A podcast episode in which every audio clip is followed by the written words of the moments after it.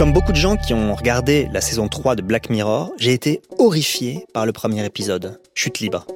C'est celui qui raconte un monde où les gens se notent les uns les autres constamment. D'un petit mouvement du pouce sur leur téléphone, ils passent leur temps à se mettre des étoiles les uns aux autres.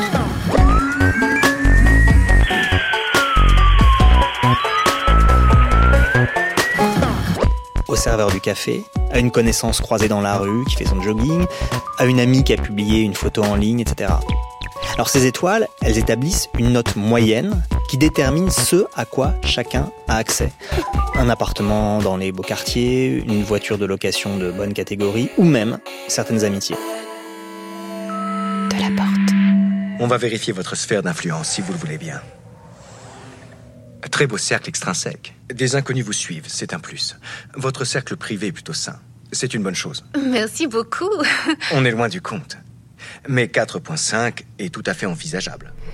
Si cet épisode est vraiment effrayant, bon, c'est d'abord parce qu'il raconte l'histoire d'une jeune femme qui est presque bien notée, qui a l'occasion d'être très bien notée, qui le désire plus que tout et qui par un concours de circonstances euh, affreux chute. Bon, c'est horrible. On compatit à chacun de ses faux pas. Pouvez-vous appeler votre responsable Je n'ai pas le droit. Je t'ai demandé d'appeler ton C'est du responsable. manque de respect. Nous ne tolérons pas le manque de respect. je ne voulais pas. Je dois m'occuper de cette dame, Non, s'il non, vous plaît. non, non, non, non, non. Laissez passer la Non, prochaine non, non, cliente, madame. Non, non, s'il vous plaît. trouve-moi un putain de balle Je vous demande pardon. Je viens d'appeler la sécurité. Non, non, s'il vous plaît, ne faites pas ça. Je, je peux vous mettre la note maximale. Et voilà. Le code a changé. Violet ici. Je peux pas faire ça. Elle n'est plus qu'un point. Mais si cet épisode est vraiment effrayant, c'est surtout parce qu'il nous fait compatir avec cette jeune fille alors qu'elle est la représentante la plus aliénée d'un système affreux. Parce que dans ce monde, c'est la note qui détermine en temps réel la classe sociale. Avec d'autant plus d'implacabilité que la note se veut transparente, c'est-à-dire que chacun peut voir la note de tout le monde. Qu'elle se veut aussi objective, c'est un outil mathématique simple, une note, et démocratique, puisque tout le monde est en droit de noter tout le monde.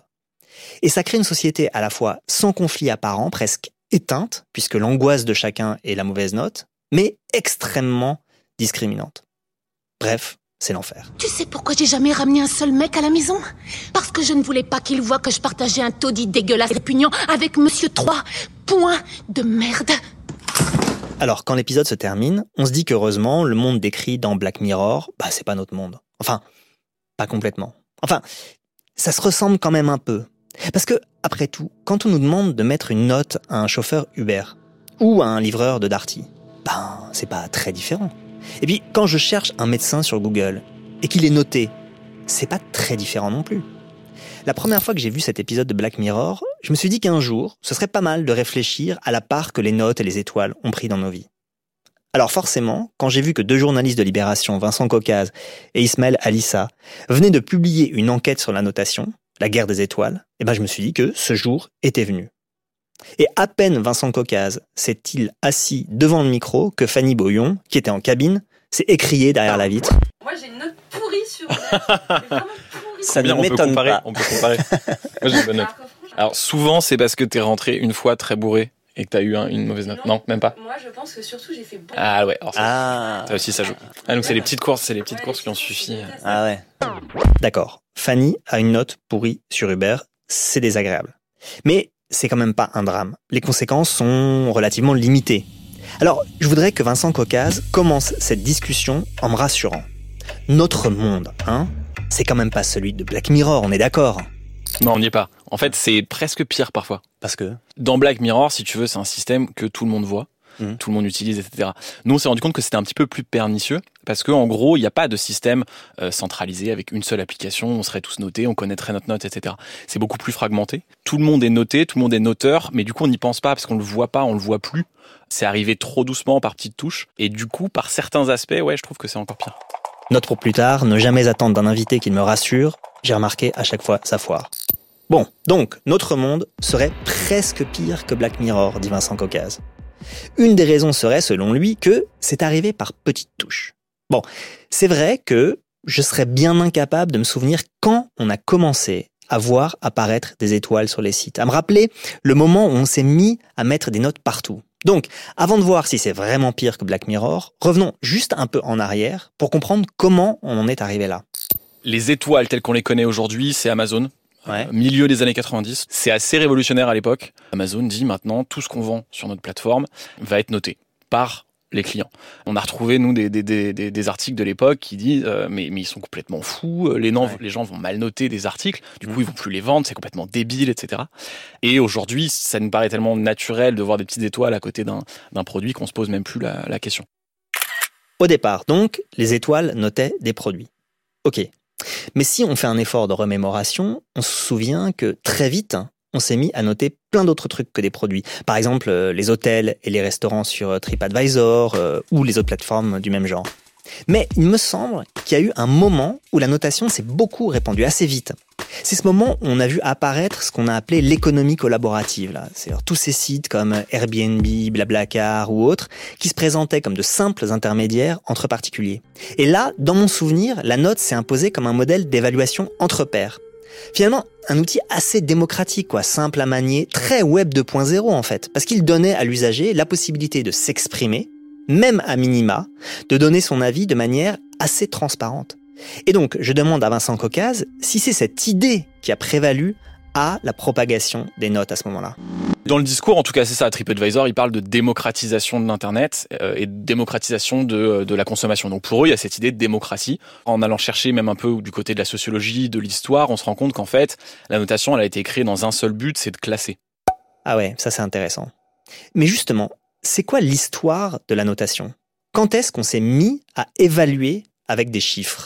On est remonté jusqu'au collège jésuite au XVIe siècle, où ils inventent ce système, la notation, pour pouvoir séparer les bons des mauvais élèves. Pas pour faire progresser les mauvais, pas pour rendre encore meilleurs les bons, simplement quand ils arrivent, trier entre les bons, les médiocres et les mauvais. D'accord, mais comme ils le détaillent dans leur livre, Vincent Caucase et Ismaël Alissa, il y a une autre idée que le classement qui préside à l'introduction de la notation dans les collèges jésuites. Il y a l'idée aussi d'en finir avec un ordre qui faisait de la naissance une qualité en soi, et au détriment des compétences réelles de la personne. En gros, les jésuites introduisent la notation comme un outil de classement, bon certes, mais qui se veut plus objectif, plus méritocratique. Ils veulent par les notes identifier et sélectionner une élite, mais une élite qui ne repose pas seulement sur le prestige de la naissance.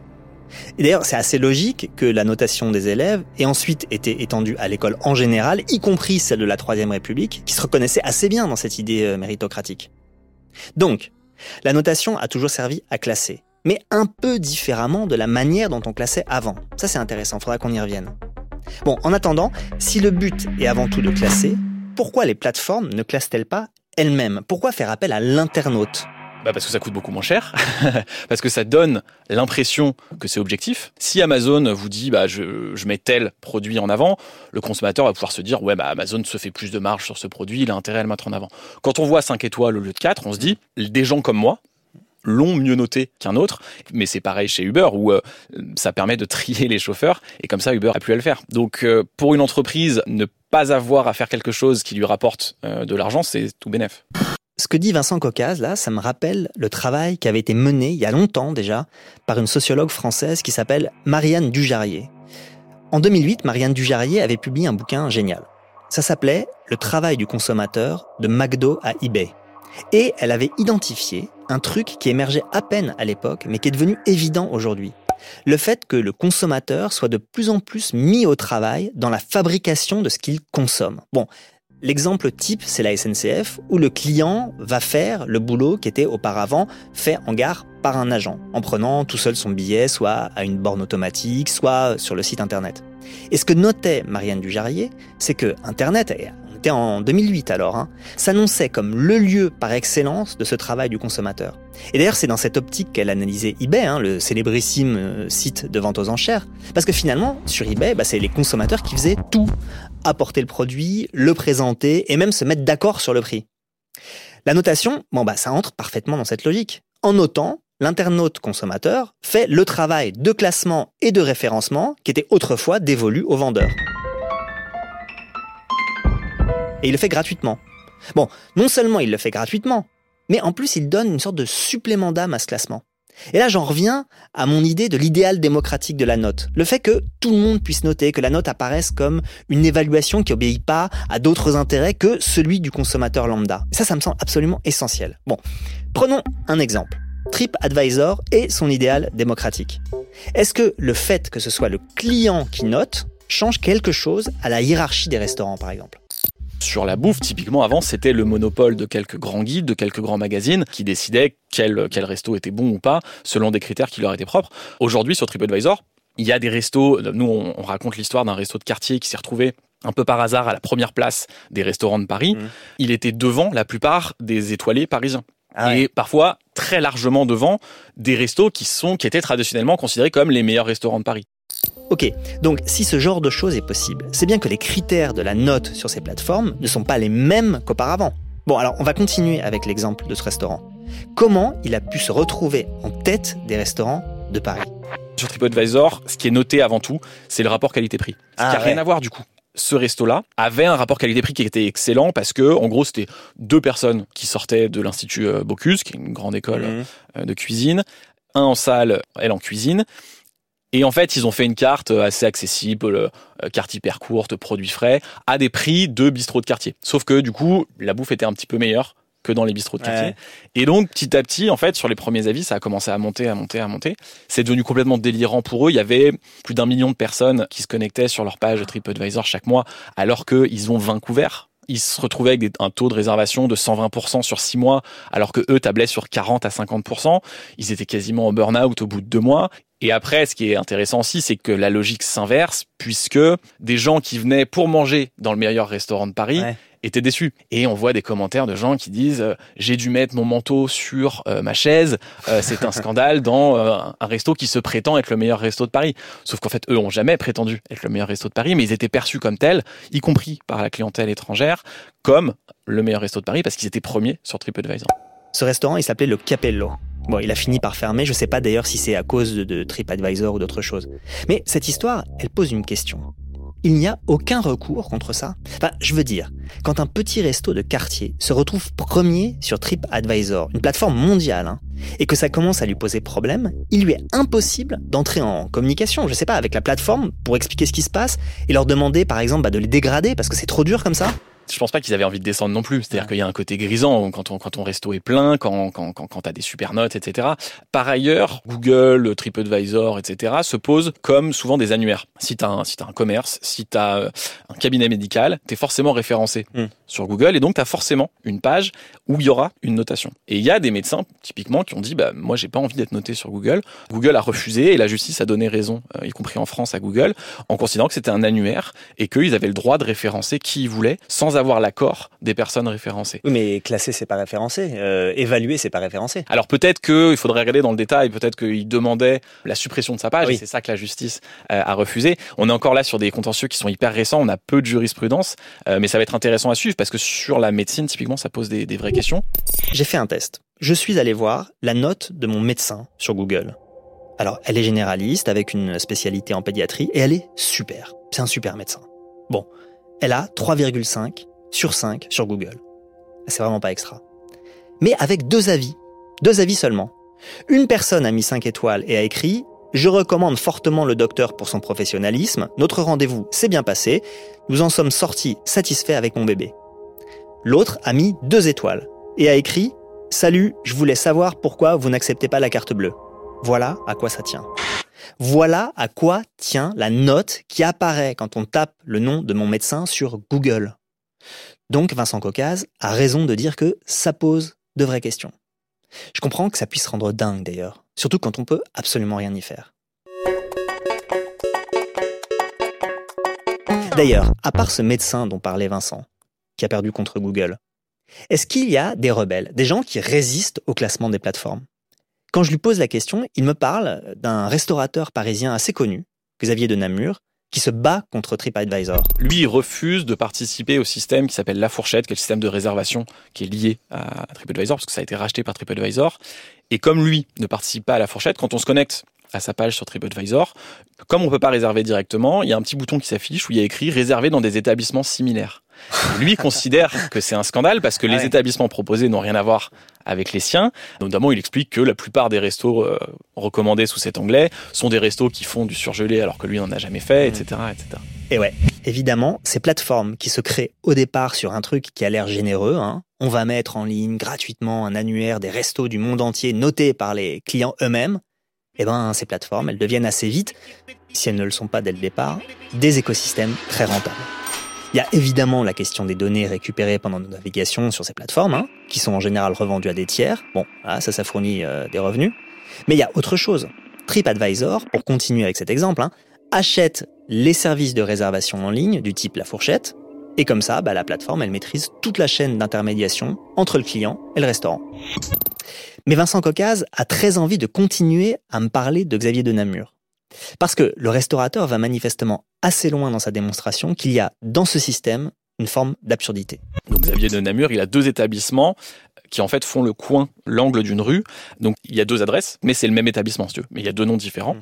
À l'intérieur, c'est la même salle, c'est le même personnel, c'est la même cuisine. Et donc en fait, lui, il a voulu démontrer que la note sur TripAdvisor n'avait aucun sens parce que un même établissement, en fonction de deux noms différents, pouvait avoir des notes complètement différentes. Alors là, on touche un autre problème. C'est quoi la validité de ces notes? Alors que sur TripAdvisor ou ailleurs, les notes soient sujettes à caution, on le sait. On sait qu'il y a possibilité d'acheter des faux commentaires, qu'il y a des moyens de faire artificiellement monter une note, mais dans le détail, je sais pas très bien comment ça marche. Je sais pas très bien comment on fabrique en masse des fausses notes.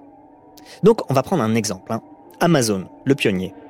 Au cours de leur enquête, Vincent Cocaz et Ismaël Alissa, eh ben, ils ont fait une trouvaille assez marrante. On s'est rendu compte qu'en France, il y avait, il y avait une dizaine de groupes Facebook qui s'appellent à peu près tous de la même façon. Amazon Review France ou Amazon Test France. Enfin, voilà, toujours à peu près la même chose, qui sont très facilement, qu'on trouve très facilement. Et en fait, dans ces groupes, en gros, c'est des hum, vendeurs les vendeurs tiers sur Amazon. En fait, il faut bien comprendre qu'une grosse partie des produits vendus sur Amazon Mhm. ne le sont plus directement par Amazon. Euh, c'est de l'ordre de 30 ou 40% je crois aujourd'hui. Euh, c'est vendu par euh, n'importe qui, n'importe quelle Mhm. entreprise peut vendre ses produits sur Amazon. Dans ces groupes, c'est beaucoup de vendeurs euh, basés en Chine, à Shenzhen notamment, qui font des listes de produits. Alors tous les jours, moi, je, vais, dans ces groupes, c'est délirant. Il y a à peu, à peu près tout et n'importe quoi qui disent voilà. Si vous achetez ce produit et que vous mettez 5 étoiles, je vous rembourse ce produit et parfois je vous donne entre 3 et 10 euros. Non seulement vous avez le produit gratuitement, sachant que parfois il y a des produits qui peuvent valoir 50, 100, 150 euros, mais en plus vous allez avoir une petite commission. Et donc vous êtes évidemment pas remboursé sur la plateforme Amazon, parce que sinon Amazon s'en rendrait compte, vous êtes remboursé par PayPal euh, directement. Là où ça devient comique aussi, c'est qu'en plus, ces vendeurs de Shenzhen, pour faciliter leur travail, ils ont des intermédiaires. En général, c'est des femmes au foyer qui font ça pour avoir un complément de, de- de revenus. Donc française. Françaises, complètement, euh, qui habitent dans l'Ain, qui habitent euh, euh, dans le Poitou, etc., qui font ça euh, voilà, de- de- depuis chez elles et qui, du coup, mettent en relation ces vendeurs de Shenzhen avec des consommateurs français.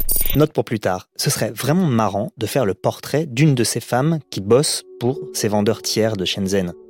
Comment elles ont été contactées par une entreprise du fin fond de la Chine qui fabrique des coques pour téléphones portables ou des écouteurs. Comment les Chinois recrutent ces personnes?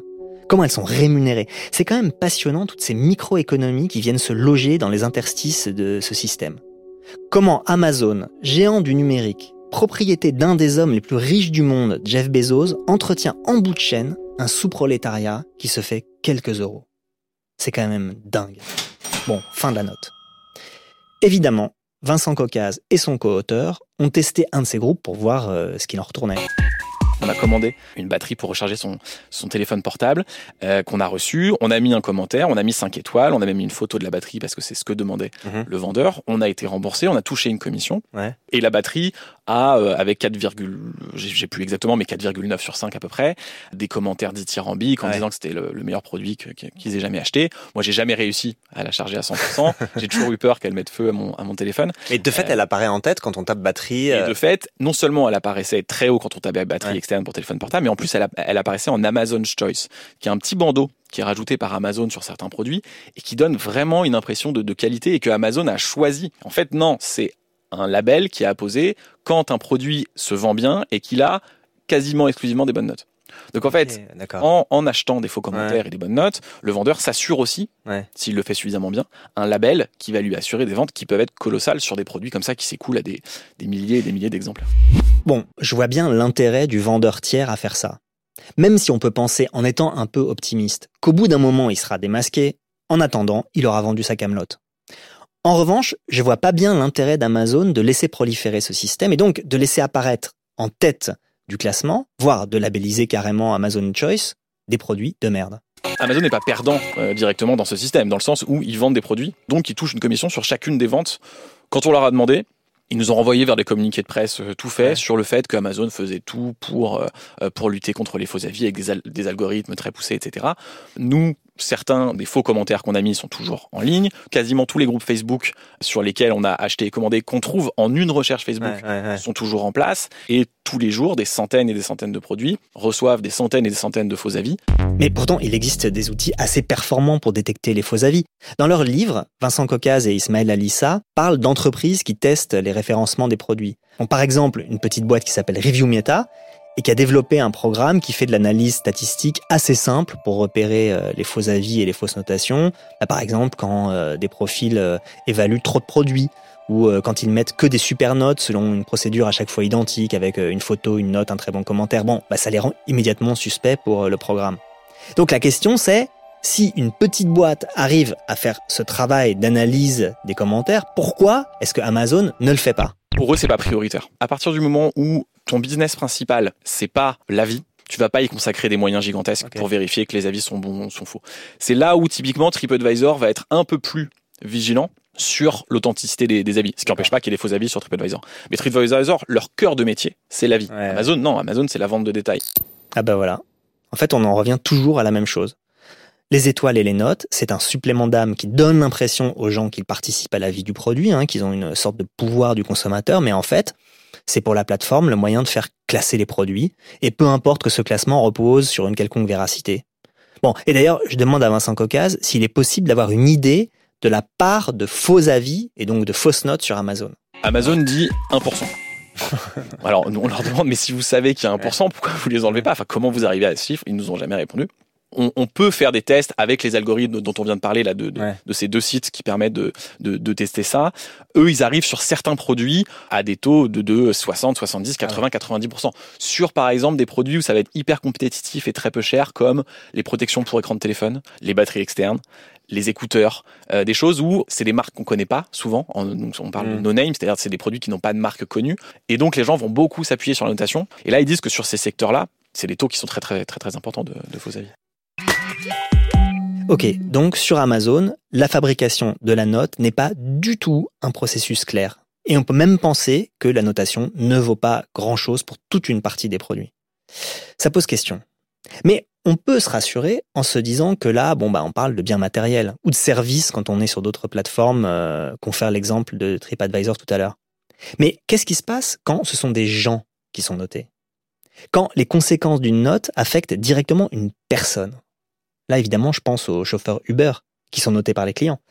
Vincent Cocaz me raconte l'histoire d'un chauffeur Uber qui s'est retrouvé avec une note de 4 sur 5. 4 sur 5 euh, en France, euh, si vous demandez à peu près tout le monde, euh, est-ce que 4 sur 5 c'est une bonne note? Je pense que tout le monde répondra oui. Sauf que lui, il a été désactivé. Il a reçu un SMS qui lui, qui lui a dit Vous avez été dé- désactivé définitivement de la plateforme. Parce que Définitivement. Alors, Uber dit systématiquement, nous, quand on désactive un, un- un chauffeur, c'est uniquement temporairement. On a vu le texto qui lui a été envoyé, il y a écrit désactiver définitivement de la plateforme Uber parce qu'il avait 4 sur 5. Uber lui a proposé un stage pour essayer de se remettre à niveau. Et ensuite, il avait une semaine pour essayer d'arriver à une moyenne autour de 4,5 Ce qui est impossible. C'est impossible de passer de 4 à, à hyper 4,5. difficile parce que ça veut dire qu'il faudrait qu'il ait que des 5. Ouais. Et donc il y a des stratégies maintenant mises en place par les chauffeurs de ne prendre que des clients qui ont eux-mêmes des bonnes notes parce que les clients qui ont eux-mêmes des bonnes notes potentiellement connaissent mieux Uber et donc vont mieux les noter.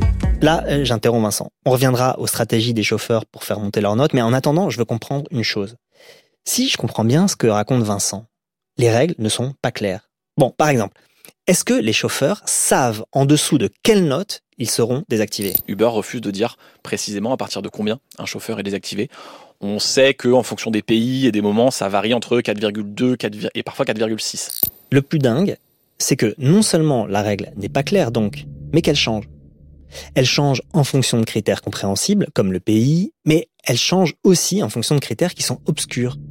C'est-à-dire qu'on peut imaginer que dans une période où il y a suffisamment de chauffeurs actifs par rapport euh, au nombre de clients, eh ben la moyenne, la note moyenne de désactivation, elle est plus haute.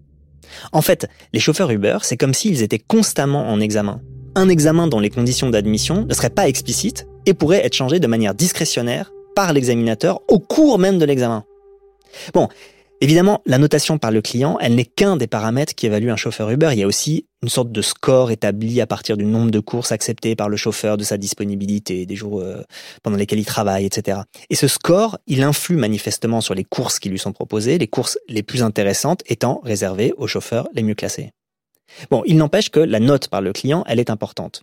Ce qui induit parfois, d'ailleurs on le sait bien, hein, pour euh, ceux qui fréquentent Uber, une sorte d'obséquiosité à l'égard du client qui, euh, moi je trouve, est parfois gênante. quoi.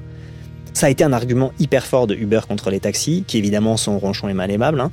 Proposer un service serviable et polissé. D'ailleurs, j'ai un copain qui vient de passer l'examen de VTC et on a vraiment rigolé avec les questionnaires de préparation. Comment tenir le parapluie, comment ouvrir la porte, comment s'adresser aux clients, etc. Bon, bref. Il arrive de rencontrer un chauffeur de taxi mal disposé, mais j'avoue que parfois, ben, je préfère ça à l'espèce de fausse politesse induite par la notation chez Uber. Mais, chez Uber, le client aussi est noté par le chauffeur comme le disait Fanny tout à l'heure. Et je demande à Vincent Cocaz l'histoire de cette note client dont il me semble qu'elle est apparue après. La note client, au départ, c'était complètement caché dans l'application Uber. C'est-à-dire, fallait aller dans les paramètres pour pour trouver sa note Uber. La plupart des gens ne savaient pas qu'ils avaient une note. Maintenant, ça, apparaît directement dans le dans le menu principal de, de l'application, donc elle est beaucoup plus visible. L'idée, je pense, c'était de dire, on, crée de la confiance sur cette plateforme, on choisit nos, nos, chauffeurs en fonction de notes, il faut aussi que les chauffeurs puissent noter les clients. Il faut qu'on leur donne ce pouvoir-là. Récemment, nous, on a découvert ça un peu par hasard pendant l'enquête parce qu'on a relancé Uber sur euh, des questions. Ils nous ont dit ah bah oui depuis le donc c'était en, mois de décembre dernier, euh, depuis tout récemment maintenant, les clients qui ont une trop mauvaise note pourront être désactivés de l'application. Ah ouais. Et on s'est rendu compte que c'était une demande des chauffeurs en fait. Sauf que les chauffeurs doutent de cet engagement en disant pour eux, ça leur coûte rien de désactiver un chauffeur parce qu'il y en a euh, 200 qui attendent derrière. Par contre, désactiver un client, bah, c'est de l'argent, c'est du chiffre d'affaires en, en, en, moins. Et donc, les chauffeurs commencent à dire, bah ouais, mais nous, on continue à avoir des clients qui ont 2 sur 5, 3 sur 5, alors qu'Uber devait les désactiver. Ça, c'est quand même passionnant. Hein. Les chauffeurs qui demandent la réciprocité de la notation et de ses conséquences. La note comme lieu de conflit social. Ah, ça, c'est vraiment hyper intéressant. Très intéressante aussi, la suspicion des chauffeurs que Uber ne remplisse pas ses promesses, que Uber ne joue pas le jeu, que Uber n'applique pas les règles qu'il dit appliquer.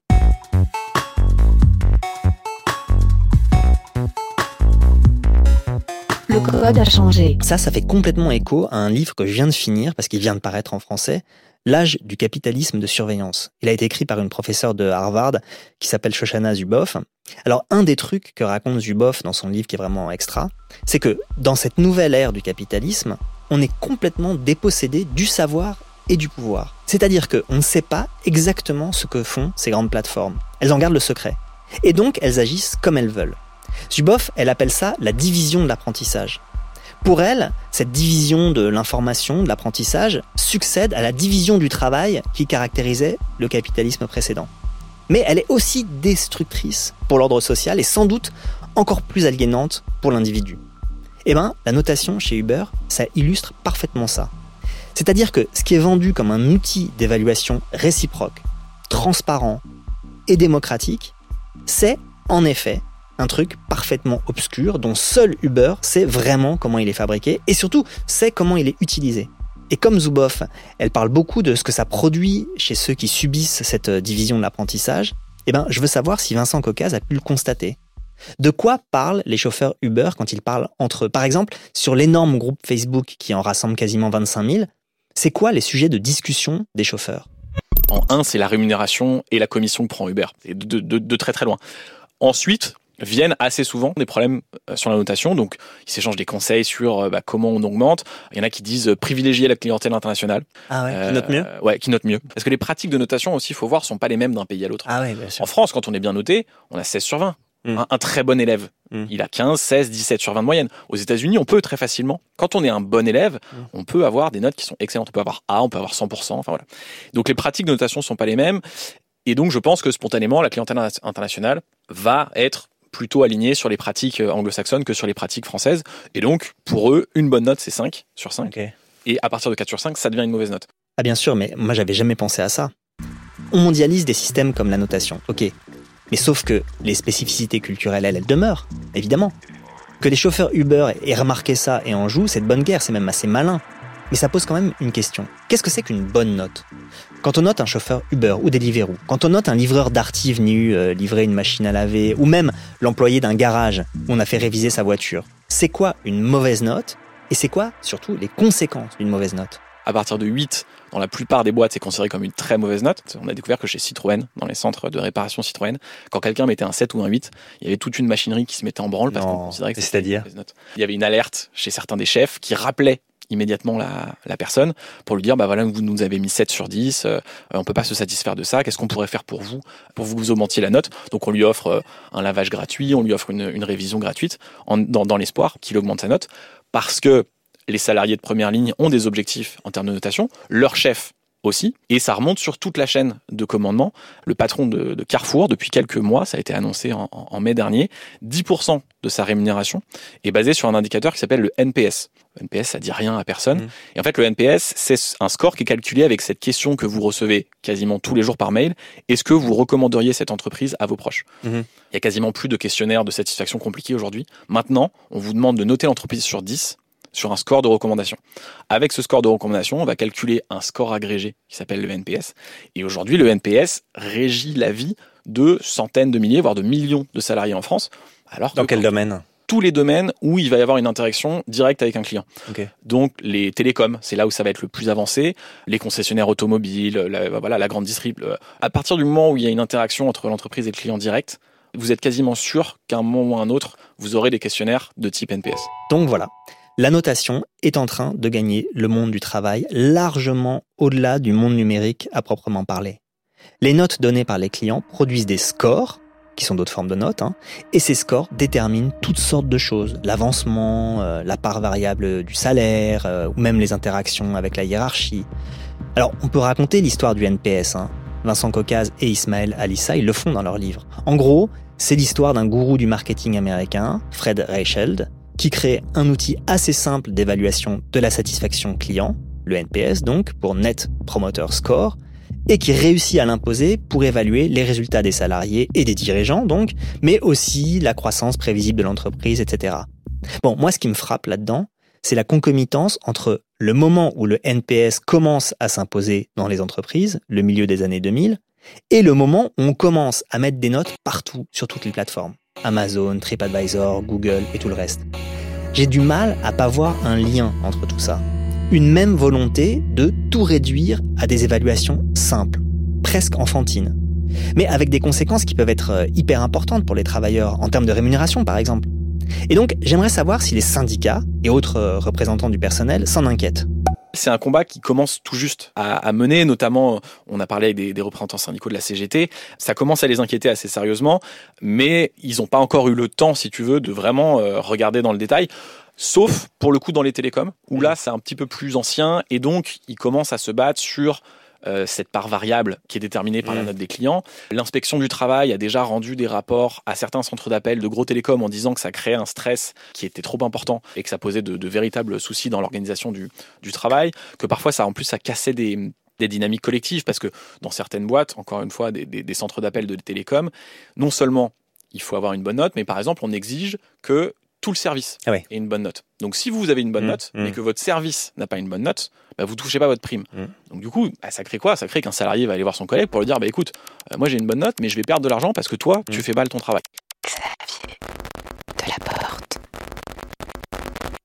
Le code. Bon, jusqu'à maintenant, on a parlé de notes dont on peut avoir connaissance. Même si on ne sait pas toujours comment elles sont élaborées et à quoi elles servent, on sait qu'elles existent. Mais l'enquête de Vincent Caucase et Ismaël Alissa y révèle un autre pan de la notation qui est beaucoup plus discret. Là, Vincent Caucase me raconte l'histoire d'une entreprise qui s'appelle Sift Science. Sift Science, c'est une boîte qu'on a découvert complètement par hasard en épluchant les conditions d'utilisation de plateformes de type Couchsurfing ou Airbnb. Je regardais en gros à qui ces boîtes envoyaient mes données. Ils sont obligés de le dire. Et dans la liste, je vois ce truc Sift Science et je vois que c'est, ils envoient ces données à Sift Science pour calculer un score sur moi. Donc je décide, comme le RGPD m'y autorise, a demandé l'intégralité des données que possède Science sur moi. Et elle avait des détails sur ma vie depuis trois ans hyper précis, parce que du coup, elle pouvait savoir où j'étais, avec qui j'avais parlé, par qui j'avais été hébergé, alors que j'ai pas forcément envie qu'une boîte américaine que je connais pas connaisse tout ça. Autrement dit, Vincent, comme tout autre utilisateur de plateformes comme Couchsurfing ou Airbnb, a donc une note, une note qu'il ne connaît pas, dont il ne sait pas comment elle est établie et dont il ne sait pas à quoi elle sert. Ah ben si, peut-être qu'il sait en fait, Vincent, à quoi sert sa note. Ce genre de plateforme fait appel à Steve Science pour calculer un score de risque sur chacun des internautes qui se connectent à sa plateforme. Ouais. Donc si je suis sur, sur Airbnb.fr mais je me connecte depuis la Chine à un horaire qui correspond pas au fuseau horaire chinois par exemple, ou alors je me connecte depuis la France mais un à 2 heures du matin Ouais. et que mon clavier est paramétré dans une autre langue que le français. Enfin bref, ils vont utiliser énormément de données pour voir si je suis pas un pirate, si je suis pas un robot, mais du coup pour calculer ce score, ils vont utiliser un nombre de données qui est absolument délirant Il, il les trouve où ces données directement grâce à l'appareil avec lequel je me connecte. Bah, mon adresse IP va vous renseigner sur d'où je me connecte, euh, l'heure de connexion. Les applications sur téléphone ont accès à beaucoup plus de choses parce que Airbnb va vous demander de vous géolocaliser pour vous proposer des Mhm. hébergements à proximité. Mais du coup, elle peut utiliser cette géolocalisation pour calculer ces fameux, euh, ces fameux risques. Elle utilise un nombre de données qui est absolument hallucinant qu'elle envoie à une entreprise que je ne connais pas aux États-Unis pour calculer un, score de risque. Ok, mais si une boîte comme Shift Science nous attribue un score de risque qui va servir aux plateformes d'hébergement, elle peut tout aussi bien établir d'autres scores pour euh, d'autres plateformes. Je sais pas, de plateformes de location de voitures par exemple, avec d'autres données. Toujours sans que je le sache. Et puis, d'autres entreprises peuvent nous attribuer d'autres types de notes, j'imagine, d'autres types de scores. Il y a des grosses boîtes qui se vantent déjà de calculer ce qu'on appelle des risques de santé. C'est-à-dire que, toujours pareil, elles vont prendre un, ensemble de données que ça soit votre niveau de diplôme, est-ce que euh, vous consommez euh, tel ou tel produit, est-ce que vous êtes inscrit dans une salle de sport, elle va mélanger un petit peu tout ça. Et de ça, elle va déterminer si vous avez un risque d'être malade dans l'année qui vient, dans euh, les 5 ans qui viennent ou dans les 10 ans qui viennent. Donc elle va vous donner une note de santé en fait. Le truc, c'est qu'on sait pas bien ce qui est fait avec cette note de santé. Officiellement, normalement, les assureurs n'ont pas le droit d'utiliser Mmh, cette mmh. note de santé pour calculer votre prime à l'assurance. Mais par exemple, les assureurs peuvent déjà utiliser ces données pour dire, bah, en fait, on va faire de la pub et on va faire des propositions des tarifs intéressants que auprès des personnes Mhm. qu'on estime être en bonne santé. Donc déjà, a- là, il y aura une discrimination, pas en fonction de votre état de santé euh, effectif, mais en fonction de ce qui a été calculé par une note dont on ne connaît pas l'algorithme, on ne connaît même pas l'entreprise qui la calcule, et ça va avoir un impact sur votre vie, sur l'assurance que vous pouvez euh, contracter ou non, et sur le prix de cette assurance. Dans son livre L'âge du capitalisme de surveillance, Shoshana Zuboff, toujours elle donc, parle aussi de ces scores dont on est affublé sans le savoir. Parce que cette question de la notation, elle n'est pas du tout anecdotique. Elle est au cœur de l'Internet d'aujourd'hui, dans ce qu'il a de terrifiant. Zuboff parle d'une start-up du nom de Geophilia, qui a pour spécialité de pister les militants, syndicalistes, membres d'ONG, etc., en leur attribuant ce qu'ils appellent un score de dangerosité. C'est-à-dire que c'est une note individualisée établie à partir de données recueillies dans les médias sociaux. Alors évidemment, les premiers concernés ne le savent pas, mais Geophilia travaille pour des institutions policières aux États-Unis. Il y a quelque chose de très étonnant là-dedans, dans tous ces systèmes de notation et de classement par lesquels on est évalué sans même le savoir. Quelque chose que résume très bien l'écrivain Alain Damasio dans une citation que donnent euh, Vincent et Ismaël Alissa dans leur livre. La notation, dit Damasio, vient remplacer la hiérarchie des anciennes sociétés. Parce que si ces notes permettent d'avoir accès ou non à des services, à certaines euh, polices d'assurance, à des prêts bancaires ou autres, ou même si elles peuvent provoquer une arrestation anticipée, eh ben elles créent des catégories de citoyens, donc des formes de hiérarchie sociale. Mais là, il faudrait ajouter un autre élément. Ces nouvelles hiérarchies, eh ben, elles sont complètement invisibles. Elles ne sont pas publiques, elles ne sont pas exposées, elles ne sont pas explicitées, elles se logent dans des notes qui sont secrètes, dans différentes notes d'ailleurs, dont on ne sait pas vraiment comment elles sont établies, qui vont avoir une influence directe sur la vie sans même qu'on sache. Alors, je veux pas faire mon nostalgique des temps anciens, hein, mais enfin, quand on naissait aristocrate sous l'Ancien Régime, on le savait, et tout le monde aussi le savait. Ok, c'était injuste, mais on connaissait les raisons des privilèges. Là, dans notre monde d'aujourd'hui, il y a des aristocraties qui sont invisibles, des classes sociales qui sont créées par ceux qui ont besoin qu'elles existent, mais selon des critères qui ne sont jamais complètement explicités. Alors là, j'interroge Vincent Coca sur cette question de l'invisibilité. C'est un peu pour ça tout, à l'heure que je disais, euh, c'est- pas comme Black Mirror, mais parfois c'est un peu pire. C'est ce côté insidieux, ce côté omniprésent de la note, y compris dans des endroits où on n'y aurait pas pensé, dans des endroits où on ne la voit pas. Et en fait, quand on la voit pas, c'est-à-dire qu'on n'a aucun pouvoir dessus. Oui, enfin bon, là j'ai l'impression d'avoir fait une découverte de dingue avec cette idée de l'invisibilité, alors que Vincent en avait parlé au tout début de notre conversation, je m'en souviens. Mais bon, ça lui permet quand même d'ajouter une dimension supplémentaire, le pouvoir. Bon, je veux pas paraître obsédé par Zuboff, mais c'est exactement ce qu'elle raconte dans son livre, donc euh, L'âge du capitalisme de surveillance. Elle parle du fait que nous avons perdu tout pouvoir en disant que non seulement on ne sait plus qui c'est, mais on ne sait plus qui décide et on ne sait pas qui décide de qui décide. Autrement dit, on ne connaît pas les règles d'exercice de ce nouveau pouvoir. Or, connaître les règles d'exercice du pouvoir, décider par exemple de qui décide en votant, eh ben c'est un fondement de la démocratie. Et là, on en arrive quand même à un truc très paradoxal. C'est-à-dire que ce qu'on pouvait identifier comme un côté démocratique de la notation, eh ben en fait, ça s'inverse complètement. Parce que quand on ne sait pas sur quels critères la note est fabriquée, par qui elle est utilisée, dans quelles circonstances, quand on ne sait pas si on est noté ou pas, comment c'est utilisé, eh ben ça perd tout côté démocratique. C'est même l'inverse. Je comprends mieux pourquoi Vincent Cocas disait au début que ben finalement notre monde il est presque pire que Black Mirror. Au moins, dans Black Mirror, les règles du jeu, eh ben, elles sont données à tous. Quand on pense à la notation des individus, on pense immédiatement à la Chine. Parce que des reportages qui racontent l'instauration d'un système généralisé de notes sociales en Chine, eh ben, on en a entendu des dizaines depuis 2-3 ans. Bon, un exemple parmi d'autres. Les géants du web chinois ont plusieurs fois été soupçonnés de laisser Pékin s'immiscer dans leur plateforme pour mieux observer les données des utilisateurs, puisque justement, les utilisateurs de WeChat peuvent géolocaliser qui a payé ses dettes ou pas. L'explication officielle, c'est la volonté de créer un cadre d'honnêteté euh, sociale qui va limiter les personnes qui ont perdu leur crédibilité. Et l'idée, bien sûr, c'est de redonner de la crédibilité euh, à ces personnes lorsqu'elles auront remboursé leurs dettes. Il y a plus de 9 millions de personnes, à chiffrer Business Insider, qui ont eu du mal à réserver le billet d'avion euh, qu'ils voulaient. On va également mettre sur liste d'attente de certains hôtels, un hôtel 5 étoiles, par exemple le Beijing Hotel, les personnes qui ont une mauvaise note. Et puis, inversement, les personnes qui ont une bonne note, elles vont être récompensées. On va les mettre en avant pour qu'elles aient plus de chances de rencontrer l'âme sœur.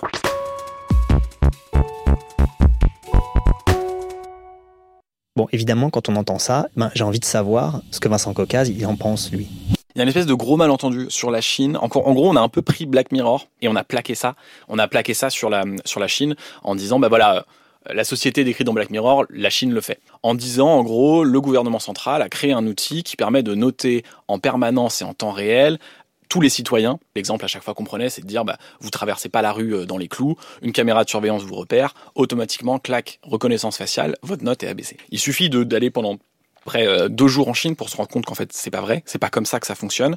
Vincent et Ismaël Alissa sont donc allés en Chine. Bon, du coup, je voudrais bien savoir comment ça fonctionne si ça ne fonctionne pas comme ça. Parce que ces histoires de notes sociales qui montent et qui baissent, qui vont permettre ou empêcher d'accéder à certains avantages, bah, elles viennent quand même pas de nulle part.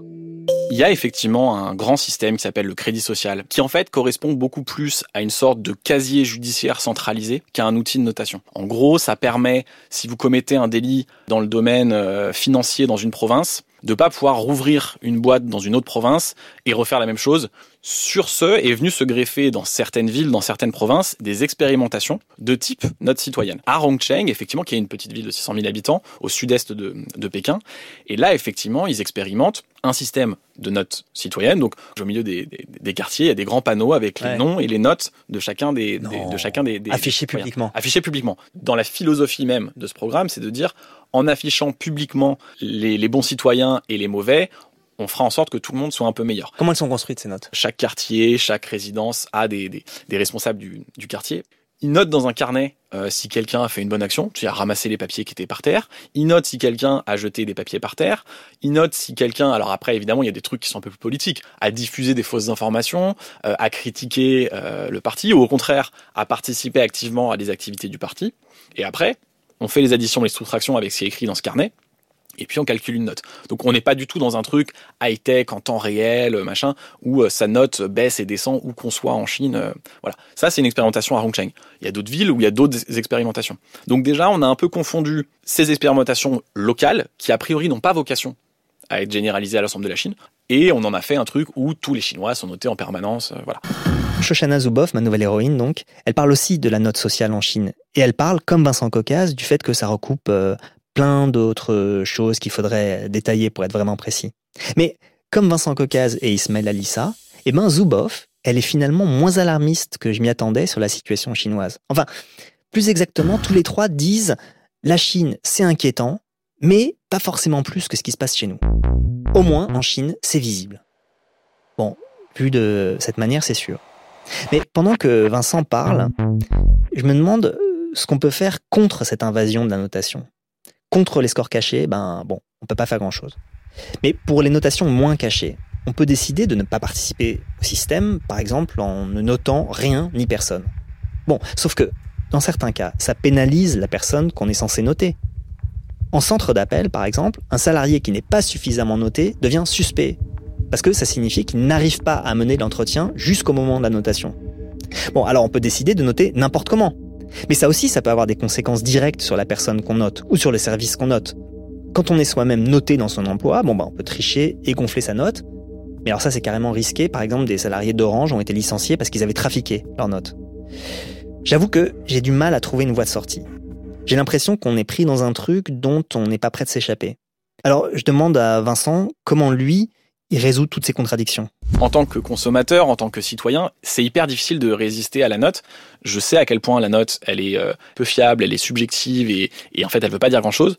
Pourtant, quand je cherche un plombier, quand je cherche un médecin et que je tape ma recherche dans Google et que le premier truc qui s'affiche, c'est des notes, je sais au fond de moi que ça m'influence. Je sais que je vais plutôt me tourner vers le plombier qui a 4,9 sur 5 que celui qui a 1,3.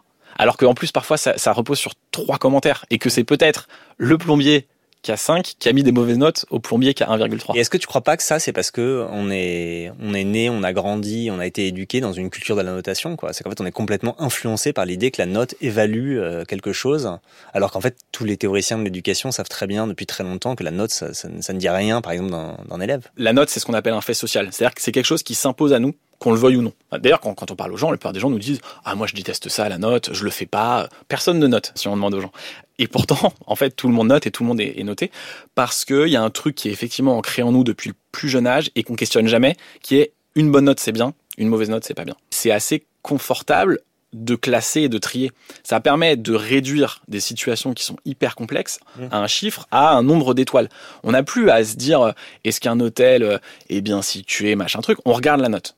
Hmm. Et cette note est censée agréger pour nous plein de choses qui sont hyper complexes. Voilà, je crois que Vincent résume très bien ce qui me pose problème dans la note. Enfin, ce qui me pose problème en plus de tout ce qu'on vient de dire. Eh ben, je crois que c'est ce côté extrêmement réducteur de la note. Et en même temps confortable. Quelque chose de très infantile. Même graphiquement, hein, c'est infantile. Les étoiles, bah, c'est quand même la récompense qu'on reçoit en maternelle. Et ce qui est étonnant, c'est que la notation se répand partout à un moment où elle est remise en question dans l'éducation nationale. C'est-à-dire qu'aujourd'hui, il y a plein d'enseignants qui préfèrent d'autres modes d'évaluation qui sont beaucoup plus significatifs. Je veux dire, quiconque a enseigné un temps soit peu sait par exemple que 2,15 ou 2,7 d'ailleurs peuvent avoir des significations complètement différentes. Et la note, ça, elle en rend pas compte. Donc l'idée qu'on ait étendu ce système au monde du travail et à tout l'Internet, hein, en notant tout et en étant sans cesse noté, c'est un peu comme les plats de coquillettes au jambon dans les restos branchés. Moi, j'avoue que ça me déprime. Merci à Vincent Caucase. Le livre qu'il a co-signé avec Ismaël Alissas s'intitule La guerre des étoiles et il est paru chez Kero. À la réalisation, c'était Hélène Bizio, à la technique Elisabeth Collet, au mixage Benjamin Orgeret. C'était Le Code à changer, un podcast proposé par France Inter en partenariat avec Faber Novel.